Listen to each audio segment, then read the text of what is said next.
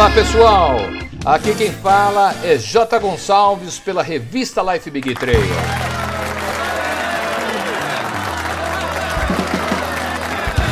E meu muito obrigado a todos vocês que estão aqui nos ouvindo. Obrigado por todos os nossos amigos que estão nos apoiando. Você que quer participar e conhecer um pouquinho mais, entre no nosso portal no Instagram, arroba portallifebigtrail.com aí, pessoal, e vamos para a segunda parte da entrevista do Luiz Mingione. A primeira parte foi incrível, uma lição de vida, histórias recheadas de emoções. Eu peço a todos aqui que estão nos ouvindo que prestem bem atenção, não só na entrevista de Luiz Mingione, mas de todos que passaram e que vão passar por aqui. A intenção da revista é que essas histórias possam contribuir para a gente crescer como motociclista. Desde o princípio, a minha intenção foi trazer um Luiz Minjone, um Tutu Rossi, um Berd da Motopoint, essas figuras importantes, trazer ele para perto do motociclista para que eles pudessem contar essas histórias. Então aproveitem, gente. Esse podcast é feito com muito carinho para todos vocês. E agora chega de conversa e vamos aí à segunda parte com Luiz Minjoni. Terceiro dia, uma etapa de 1.500 quilômetros, dividida em duas etapas. Tinha uma janela de 6 horas. Você fazia os primeiros 750 entre deslocamento e especial de velocidade. Chegava no acampamento, abastecia, trocava planilha, fazia uma geral na moto, descansava um pouco e tinha uma janela para fazer isso de 6 horas. E aí você partia para a segunda metade de 750, deslocamento, especial e fim da especial. Isso teve uma etapa dessa no terceiro dia e uma etapa dessa no penúltimo dia. Terminando, no um dia antes de terminar.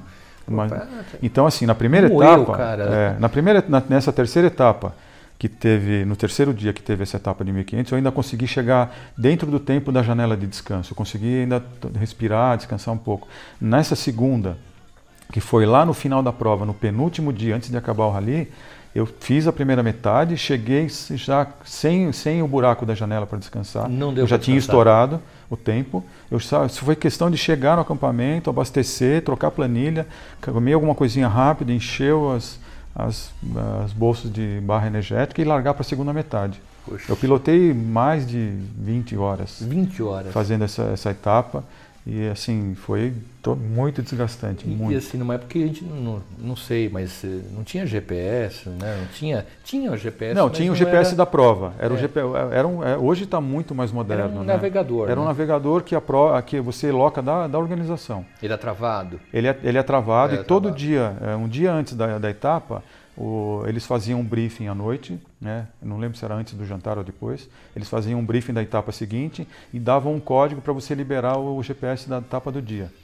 E aí também teve etapas que eles bloquearam o GPS e na ele etapa. só tinha função bússola na etapa. Ele só tinha função bússola.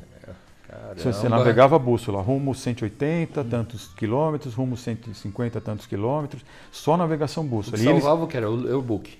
Aí você tem o roadbook para também te acompanhar na navegação. Então você usa o roadbook e tinha o rumo bússola, que no roadbook falava, ó, tantos rumos, tantos quilômetros no rumo 30, depois tantos quilômetros no rumo 50. Então, assim, se você não tiver uma navegação, uma noção de navegação e no deserto você não tem referência para marcar ponto, né? Porque tudo é igual, né? É, eu, eu, como eu pilotei monomotor eu, e fazia muito voo visual, eu tinha um pouco de experiência com navegação. Ah, né? Então eu conseguia, conseguia me virar bem nessas. Foram duas etapas assim. Era um laço, você saía do ponto A, chegava no B e voltava para o A de novo. Então, né? mas tem uma história que o deserto te engana. Né? Sim. É, o visual, uma porque o visual ele muda constantemente. Você é, por conta marcar um, um, local, né? Então, na verdade, é, as dunas você tem vários tamanhos. Então, o que, que eu faria? Eu fazia quando é, por exemplo, 100 é, km no rumo 180, eu fixava uma referência de tanto em tanto nesse rumo, né? Uma referência visual no rumo que eu tinha que ir e ia trocando essa referência lá para frente. É lógico que você vai derivando ou para a esquerda ou para a direita. Ah, você fazia uma referência curta. Curta, né? é, eu fazia uma visual. referência curta, visual, naquele ah. rumo, no rumo que eu estava indo, né, que a planilha mandava eu ir, e ia trocando essa referência lá para frente. Aí você vai desviando, show. navegando. Então, assim, aí você tinha que chegar num ponto lá, por exemplo, a, o trecho tinha 400 quilômetros, 380 para poder abastecer, que era o limite. Então, eu tinha que chegar lá saber para que lado que eu derivei. Se eu não, se eu não, se eu não tivesse chegado no ponto, Que lado eu derivei, para a esquerda ou para a direita? Se você não souber que você está navegando, você não vai saber para onde ir. É. Você chegou no limite do seu combustível lá no, no, no, no quilômetro que tinha que estar o abastecimento. Se você não souber para que lado está, andar 20, 30 km para um lado e voltar esses mais 20 são 40, você já ficou sem combustível, no, que já está no talo, né? E aconteceu isso lá? Comigo não. Com outros? Mas com outros eu, eu ajudei vários pilotos assim, que estavam sinalizando já no, no, final da etapa. E o cara está no deserto, perdeu, acabou o combustível. Como é que ele tinha uma maneira de, de, pedir um resgate? Então, na verdade a organização antes da prova largar em Paris, eles fazem um briefing falando sobre isso, que o acionamento da baliza, da baliza na época, hoje eu não sei como é que está, mas vou falar da minha época. Se você só poderia acionar a baliza em caso de acidente, porque você vai estar deslocando toda a estrutura de, de, de socorro para um cara que está ferido. Se você só tiver perdido sem combustível e acionar a baliza, você vai desviar essa, essa equipe para socorrer um cara que está bem fisicamente, deixando de atender alguém que possa estar machucado. Então você tem uma multa para pagar em dinheiro. dinheiro. E, e, é, e, na época eles deixaram claro isso: é uma multa em dinheiro se você acionar a baliza por estar perdido ou sem combustível. E se você e na próxima participação eles vão reavaliar se você vai poder participar ou não. Isso foi na época que eu fui, hoje eu não sei como é que está. E tá, e se, se perdeu, não tem o que fazer, acabou Não, aí tem, não, no fim da prova, no fim da, de toda etapa, tem os caminhões de vassoura que eles falam. São, ah, a organização vem varrendo o roteiro. Então, se você estiver dentro de um, de um raio limite, dentro do roteiro, se você não estiver muito fora, eles vão te achar. Pode demorar um dia. Eles falavam que poderia demorar até dois, dois três dias, dependendo de onde você estiver. Agora, na, se você não acionar a baliza, e você tem que esperar esse caminhão vassoura te achar. Um, dois, pode ser, dias. pode ser em horas, questão de horas, se você estiver é. dentro do roteiro, que eles estão, eles vêm no, eles vêm no corredor do roteiro, né? Então, se você estiver naquele corredor do roteiro com algum problema mecânico ou que não seja problema físico, mecânico, lá você está parado, eles vão te achar. Mas se você estiver muito fora, pode levar de dois, três dias para te acharem. Né? Naquela época na África. Rapaz. Hoje, de novo, eu não sei hoje como está. hoje, no né? mínimo, né? deve ter ali um. Eu, hoje está muito um mais moderno, né? Está muito tudo mais moderno. Parece que a organização tem um. A moto tem um, carrega um, um spot que te localiza lá na França, ah, na, na, organização, os caras sabem onde está todo mundo. Então, assim, hoje está muito mais moderno. Naquela época ainda não tinha esses recursos. Né? É, não tinha. Não tinha nada. Rapaz, que, que sufoco, cara. É. E aconteceu isso com gente lá. Sim, ser eu, resgatado pelo, pela vassoura. Acontece, aí. acontece é. muito. O cara tá que, quebrar a moto e ter que esperar, porque se ele, como eu falei, a organização deixou claro, se você acionar a baliza estando só com um problema mecânico, você vai levar uma, uma, uma punição, uma, uma penalização em dinheiro. Né? Então o pessoal tem que esperar. Agora, se você tiver ferido, por exemplo, se eu cair da moto, se eu caísse da moto, quebrasse uma perna, um braço, eu tenho que eu, eu posso acionar a baliza. Acionou a baliza, você está fora da prova. Tá? Acionou a baliza de socorro, você está ah. tá desclassificado. Aí eles vão te socorrer, vão te levar para o acampamento e vão te repatriar. Mesmo que você seja um ferimento que então, dê para você continuar na prova. Se, então, se você achar que é um ferimento que você pode continuar não na prova, não, não aciona a baliza. Ah. Entendeu? Se, se chega no acampamento, vê o que o médico vai te avaliar, ele também tem esse, ele, ele vai te avaliar para saber se você pode continuar ou não. Aí tem uma, ele fala, não está legal, mas se você tomar um remédio assim, ou der uma minimizada, enfim, aí fica por sua conta e risco, mas é, a decisão é sua, né? Rapaz, é, é, é, é brincadeira de gente Pô, grande. Não é, não é brincadeira, É brincadeira de gente grande. Caramba, olha, é muito desafio e... É. Pô, você tem que estar preparado psicologicamente, porque... Foi por isso que eu te falei, que eu tirei forças minhas... Em desespero? Foi, tirei forças minhas que eu nem sabia que eu tinha. Eu me perdi duas vezes. Uma das vezes eu eu saí muito fora do roteiro. Eu parei a moto, subi numa duna um pouco mais alta, olhei ao redor, 360 graus, aquele mar de areia nada. que você fala, e, e agora mamãe, né? o nada. Mas aí, então assim, o que, que eu faço? Então eu, eu, fiquei ali olhando, e aí eu via uns 3 quilômetros na minha esquerda, eu vi uma poeira de um carro passando. Eu, normalmente o carro, eles é difícil os caras errarem o roteiro, porque eles têm o um navegador, tem o um piloto. Aí eu via mais ou menos a direção, desci a duna, Sentei na moto, comecei a andar com ela em círculo para o GPS é, começar a, se localizar, né? É, hoje eu não sei como é que tá, mas eu tinha que andar com ela um pouquinho em círculo para ver. Aí ele apontou no lado que eu tinha visto o carro. Aí eu fui seguindo e entrei no rastro da prova Poxa. de novo. Isso aconteceram duas vezes. Duas vezes. E outra coisa que eu tinha que eu tinha muita dificuldade, que é, foi uma coisa que eu tive que me superar, é que depois que entrou na África, passando um pouco ali na região do, do Marrocos, que começa a entrar no Mali, na Mauritânia, que é areia, eu terminava as etapas todas à noite. Eu não conseguia terminar a etapa durante o dia, o ainda dia. claro. Eu chegava dentro do tempo limite, mas sempre no final, os últimos 100 quilômetros, sempre os 80, noite, 100, noite 150 quilômetros escuro, noite, no deserto. E é Porque eu não tinha, a minha você. moto não tinha velocidade. Eu tinha que ir na, no roadbook e no, no, GPS, né? apontando o ponto lá que eu tinha que ir e navegando no, no, no roadbook. Então, o que eu te falo, a experiência que eu me preparei durante anos fazendo provas de regularidade, enduro de regularidade, rally, aprender a navegar, aprender a se localizar. A minha experiência como piloto de monomotor que eu tinha na época, como hobby também de navegação visual, me ajudou muito. Então, assim, foi, foram uma série de fatores que, além da preparação, da estrutura da equipe, que me fizeram chegar na vitória, eu acho. É como eu falei. Tão perigoso, né? Para falar é, a verdade. É, é uma brincadeira de gente grande. Você corre risco de vida, porque assim, hoje eu vejo assim, a gente acompanha, não que a prova seja fácil, a prova continua difícil, só que ela saiu do terreno africano, da área do, do país africano, que é, é, onde nasceu a prova. O conceito é. da prova nasceu lá. O Paris Dakar, para mim, ele é na África. Exato. Ele não é no, no, não tem mais na, na, na, Arábia Saudita, não é na América do Sul. Cada país desses agora tem as suas particularidades, tem as suas dificuldades. Continua sendo uma prova difícil, é. dura, entendeu? Que ainda morre gente. Até no ano passado morreu o Paulo, Ma, o Paulo Gonçalves, que, que era um piloto português famosíssimo, muito bom.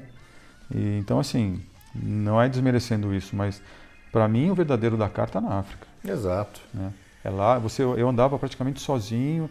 É, aqui você vê alguns lugares, na América do Sul, você tem trechos que você está nas dunas, que são difíceis, mas você está lá vendo o oceano. Você tem é, espectadores que conseguem chegar de é. carro. Tem, tem fotos, né? O pessoal torcendo, uma série de pessoas assim. Então lá na África não, você não tem isso. Lá você tem os tuaregs que estão lá ou para te assaltar ou para ficar olhando a prova. E você está sozinho, você não tem espectador, né? Então acho que isso muda um pouco, mudou um pouco.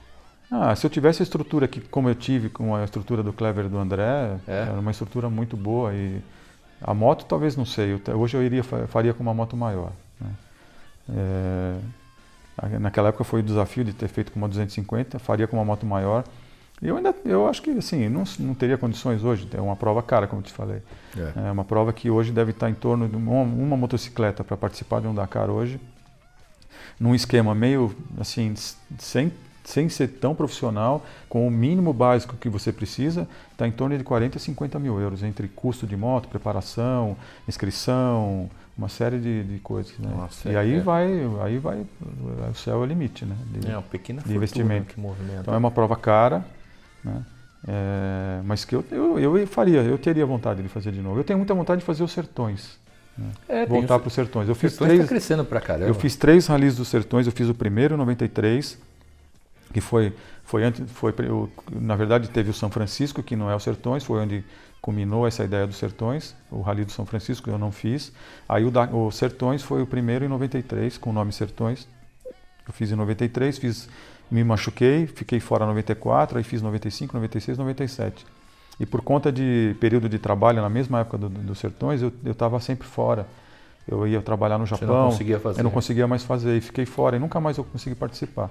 Esse é um sonho que eu tenho. Ainda. É, esse, eu lembro de a gente você ter falado desse acidente aí do, dos sertões, né? É, que depois com a experiência você foi percebendo que um rally é diferente de uma prova que comum, né? Uma prova mais curta. Mais curta. É. É, até a gente falou sobre os sinais. Lembra? Sim, sim, sim. É, eu, eu, eu, eu, vejo isso também. A vida, ela, a vida em tudo, ela, ela dá sinais para você. Se você tiver a capacidade de identificar e, e aceitar também, né? Porque, isso que é o difícil, porque às vezes é. são sinais que a gente não, não aceita. Não aceita. Porque você está determinado a fazer uma coisa e ele está te dizendo, ó, oh, estou te dando um sinal, cuidado, é. e a gente e às vezes insiste. E esse e é onde acontece o que aconteceu comigo.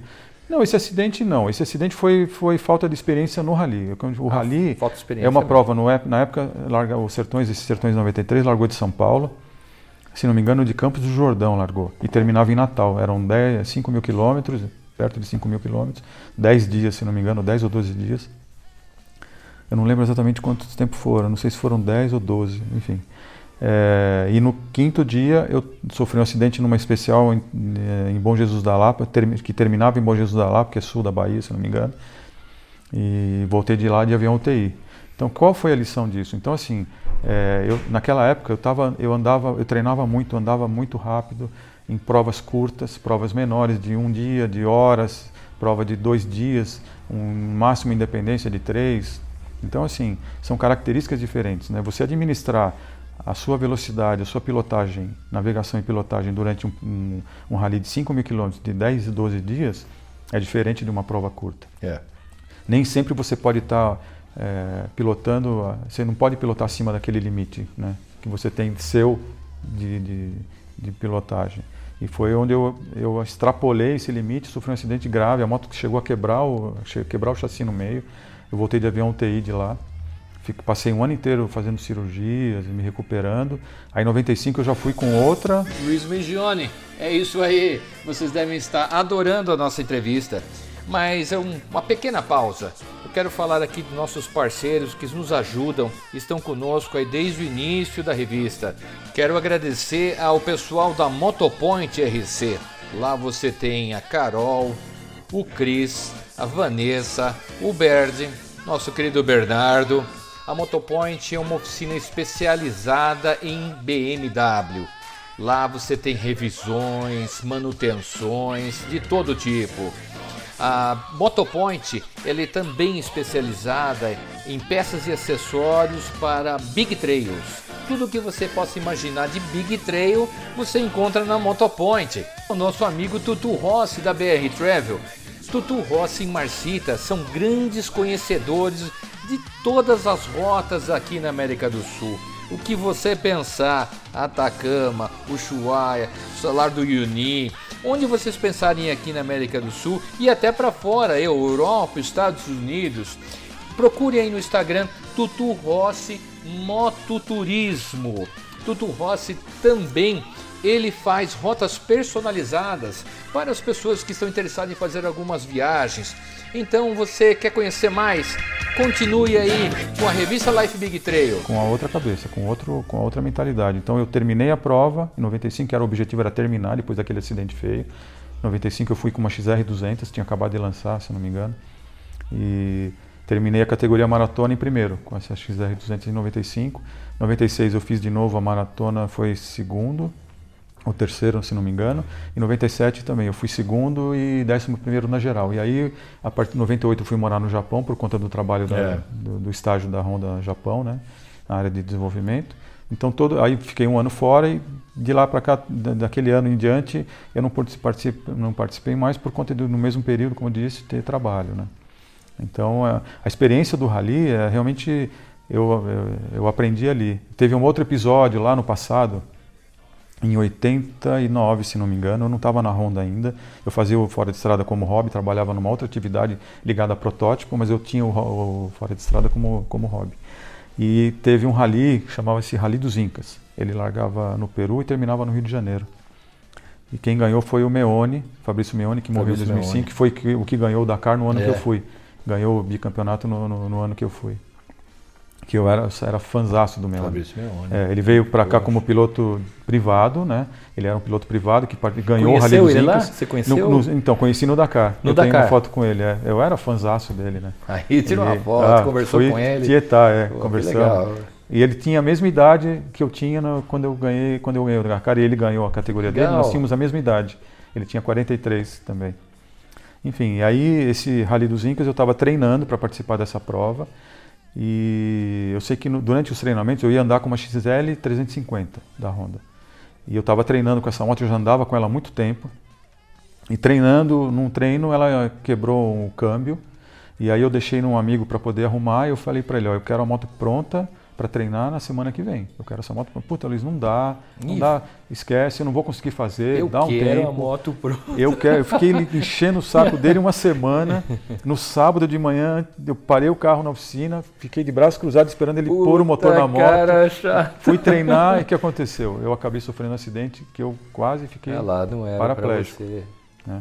Então, assim, era um, pra, hoje eu entendo, era um sinal, entendeu? Era um sinal. Eu não, a moto não tinha que, não era, não ia ficar pronta, e ficou pronta porque eu fiquei Você enchendo o forçou saco a barra, dele. é. Eu forcei, É, né?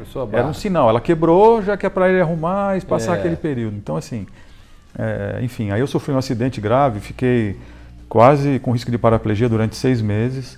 Eu achei que não fosse mais voltar a andar de moto. Eu levei um ano e oito meses para me recuperar.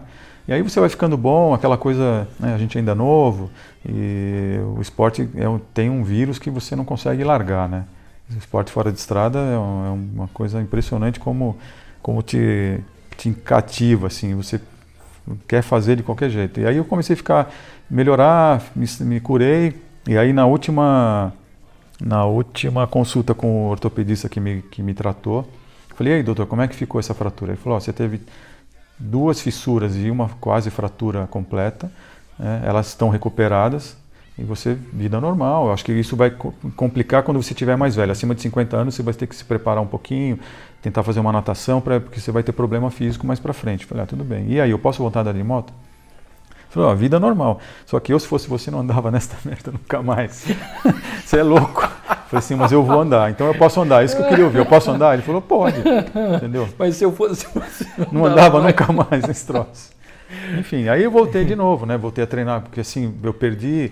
Aí você tem que recuperar o medo do tombo, do Exato, acidente. cara, é um período, isso- foi um período, um outro período longo, né? Para voltar a treinar, a treinar devagarinho. Tive que a- até você ganhar confiança de andar rápido de novo, o medo de cair, né? Isso é tudo psicológico. Então você E leva- levou muito tempo para você recuperar essa confiança? Ah, isso foi em 89, eu fiquei um ano e oito, quase dois anos sem andar, um ano e oito meses sem andar de moto, né? Fiquei seis meses, eu fiquei três meses sem movimentos do- da- das pernas, né? E de um braço, e depois me recuperando, e, mas para voltar totalmente, um ano e oito meses. Aí comecei a andar de moto, comecei a andar, assim, pus todo, punha todo o equipamento e andava, mas muito devagar. Muito devagar. Com muito medo de cair, né, eu estava muito ainda. E aí depois você, você vai, né, você vai recuperando isso ao longo do tempo. Comecei a me re- re- preparar fisicamente de novo, fazer minha academia, fazer correr, que eu sempre fiz. Eu sempre, nunca só andei de moto, eu sempre me preparava, né, porque como eu fazia muita prova, isso já dentro do planejamento de um dia, né, ir É. pro Dakar. Então eu sempre me preparei fisicamente. E, mas demorou um pouquinho sim, acho que eu levei um pouco mais de seis meses para voltar a ter confiança ter confiança. do que eu andava antes do, do acidente. né? Isso depois de você pôr a mão na moto, né? Isso, é. É, isso No meu caso, né? Não é. sei, tem gente que pode ser. É, acho que varia de, de pessoa para pessoa. É, isso também, então assim, foram, foi o que me, que me ajudou um pouco. Mas aí mesmo assim, esse acidente do- dos Sertões foi, não foi um acidente por, por, por conta- não foi um sinal. Na verdade, eu estava no quinto dia, é, quase já no meio da prova. Eu estava entre os cinco primeiros e eu, a minha intenção era galgar um, um posto melhor entre os cinco, né? E aí eu, eu eu corri o risco um pouco maior de acelerar num, num lugar que eu não, não, não permitia tanto. Aí esse acidente aconteceu, enfim. Aí foram as experiências que vão se acumulando, né? Por isso que a gente vê exemplo no próprio Dakar. André Malherbe foi um piloto de motocross eh, em três categorias, foi campeão do mundo várias vezes. E sim que ele, ele aposentou do motocross, ele foi convidado a fazer o Dakar e no primeiro dia ele ficou tetraplégico É. num acidente. Então assim, nem é, por isso que eu falo, o rally são, tem características diferentes. É como o dia a dia de semana de trabalho. Tem dia que você está bem, você rende bem. No Dakar, no, no, no rally é a mesma coisa. É. Você está bem, você está se sentindo bem para acelerar, não está. A não sei que seja um, se você seja um piloto profissional. Se você for um piloto profissional, você sabe o risco que você corre e o limite que você sabe pode andar. Então, normalmente um piloto profissional no rally, ele está andando 70, 80% do limite dele, se não chegar a quase 100. Mas ele só faz isso todo dia. É diferente de alguém que Exato. vai. No meu caso, eu tinha um trabalho como principal atividade e tinha isso como um hobby semi-profissional, vamos dizer assim. É, exato. Mas é, não era o que eu Não era vi- profissional. Não era, então assim, eu, é, são riscos, né? Então eu- aquilo me ensinou muito a como me ajudou toda essa experiência que eu tive ao longo dos anos me, me ajudou muito no Dakar. É, Eu cara- levei tombos no Dakar, sim, levei, mas Ah, com certeza. dentro eu, eu fiz uma prova, tentei fazer uma prova bem regular, porque como eu, eu era o primeiro, eu tinha, a minha objetivo era terminar lá. Terminar já seria uma vitória para mim. Qual o terreno né? mais difícil ali?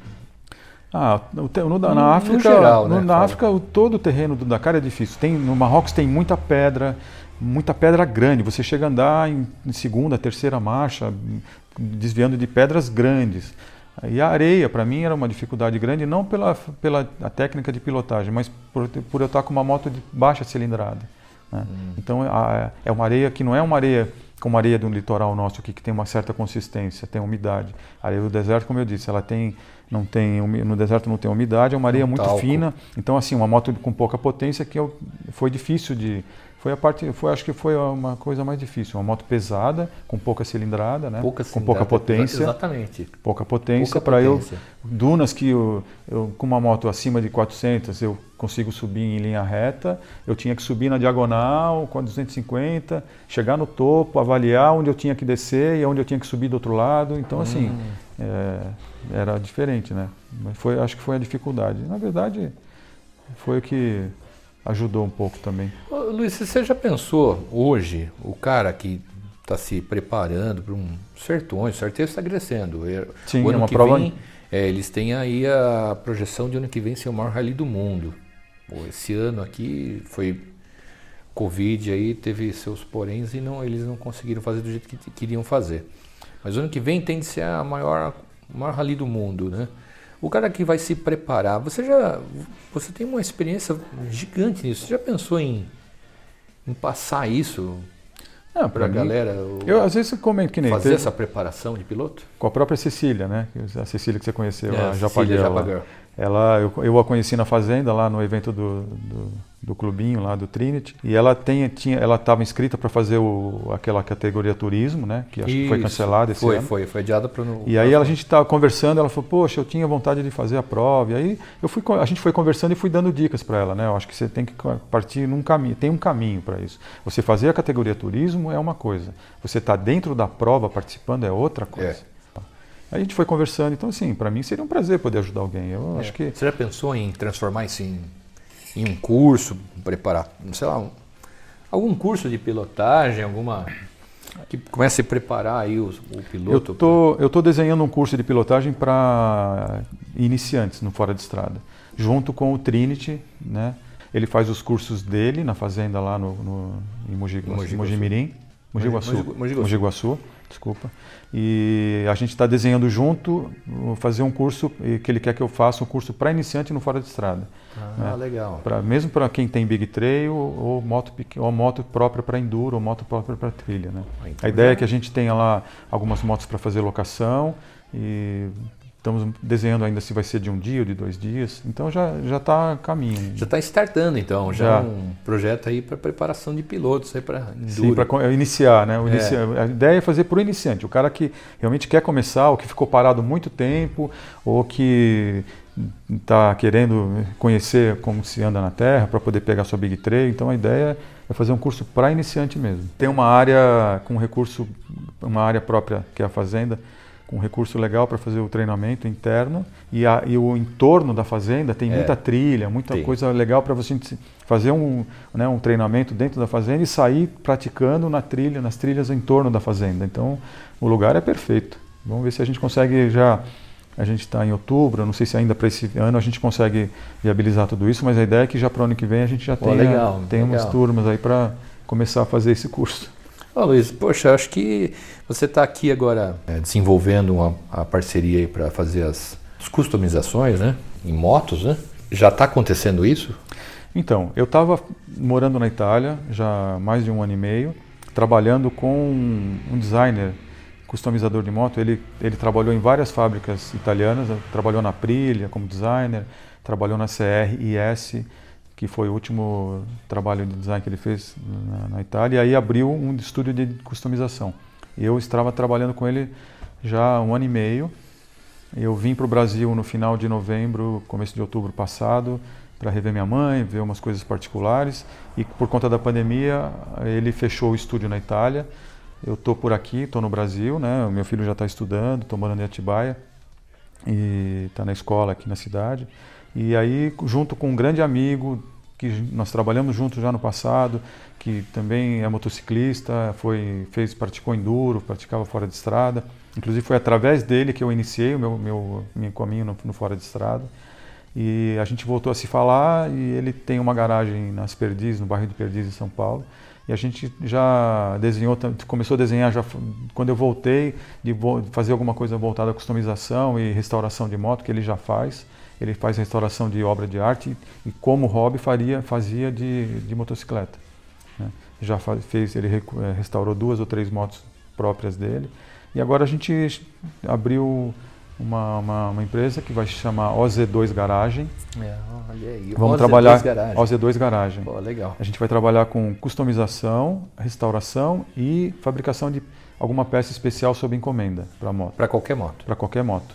Nós temos já com, estamos com dois projetos andando, né, que devem consumir pelo menos uns seis meses. É, um, é uma Scrambler e uma Café Racer. E já está já tá caminhando esse processo, já começamos há uma semana. A gente quer fazer um trabalho diferenciado, né, sair um pouco daquela coisa da, da lata de tinta preta, né, no, meio comum. Mas a gente, com a experiência que eu tenho da Europa e com a experiência desse, do meu sócio de, de habilidade em restauração, e a gente trabalhou junto com protótipo, a minha experiência com prototipagem com protótipo, protótipo de motocicleta na Honda, no Japão. No, né? Isso tudo a gente agora juntou e vamos fazer, a gente faz um trabalho diferenciado. Ô Luiz, Luiz, muito obrigado mesmo. Nossa novela Eu vai que agradeço. Eu que agradeço a oportunidade de você estar tá me dando é. de divulgar a nossa garagem, o, Oi, vamos nosso trabalho, muito mais ainda. os cursos também. Eu quero, é. a gente tá, eu estou disponível aí para te ajudar no que for possível. Legal, Conta comigo legal, sempre. Legal.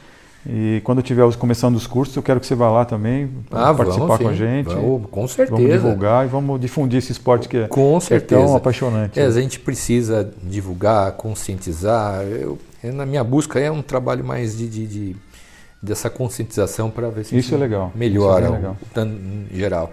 Bom, e quem quiser saber um pouco mais aí também sobre o Luiz Mingione, escreva para a gente aí. É, o nosso e-mail é lifebigtrail.gmail.com No Instagram é arroba revista Life Big Trail e o site www.revistalifebigtrail.com. Luiz Mingione, um dos maiores motociclistas do mundo aqui. Imagina. Olha que oportunidade. Isso é por sua conta, o maior do mundo é por sua conta. Tem gente muito boa. Esse pessoal, pessoal não aceita. Não fala isso não, esse, esse maior do mundo é por conta do, do Jota, hein? Não é, é por minha conta não. não aceita, mas... É, então vamos ser mais cautelosos, mas uns, uns, uns nomes mais importantes do, do, motociclismo no Brasil e no mundo, Luiz Mingione. Gente, é, a gente precisa é, estudar o, a nossa história, o nosso passado, é, estudar é, o que acontece. Hoje a gente vê um monte de gente andando de moto para lá e para cá, não sabe nada, não conhece nada, sabe? A gente precisa conhecer a nossa história né? Para a gente poder ser um pouco melhor hoje, né? Sim, é com certeza. Aí. Quem não tem história não tem, não tem Exatamente. futuro, né? É isso aí. É, só uma, uma, um parênteses, Jota. Se alguém tiver alguma coisa que quiser perguntar, alguma dúvida que queira perguntar para mim, depois entre em contato com você, né, ou via meu Instagram e eu estou disponível para atender quem quiser para tirar qualquer dúvida. Legal aí, tá? gente. Então... quiser conhecer, conversar ou tirar algum bater um papo, tirar uma dúvida, qualquer coisa, pode entrar em contato. Entre em contato com a gente, a gente passa para o Luiz e com certeza ele vai achar um tempinho para responder na medida do possível. Com certeza, com certeza, pode puder. contar comigo. Ô Luiz, muito obrigado mais uma Prazer vez. Prazer foi meu, João. e a nossa novela continua. Continua. Até a próxima. Até a próxima. Um abraço. Um abraço.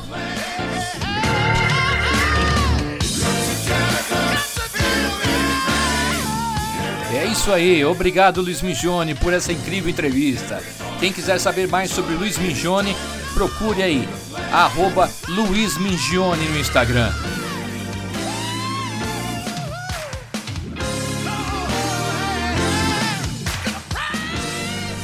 E você que está aí nos ouvindo, conheça um pouco mais sobre o portal Life Big Trail. Entre agora em www.portallifebigtrail.com e pelo Instagram, arroba Portal Life Big Trail.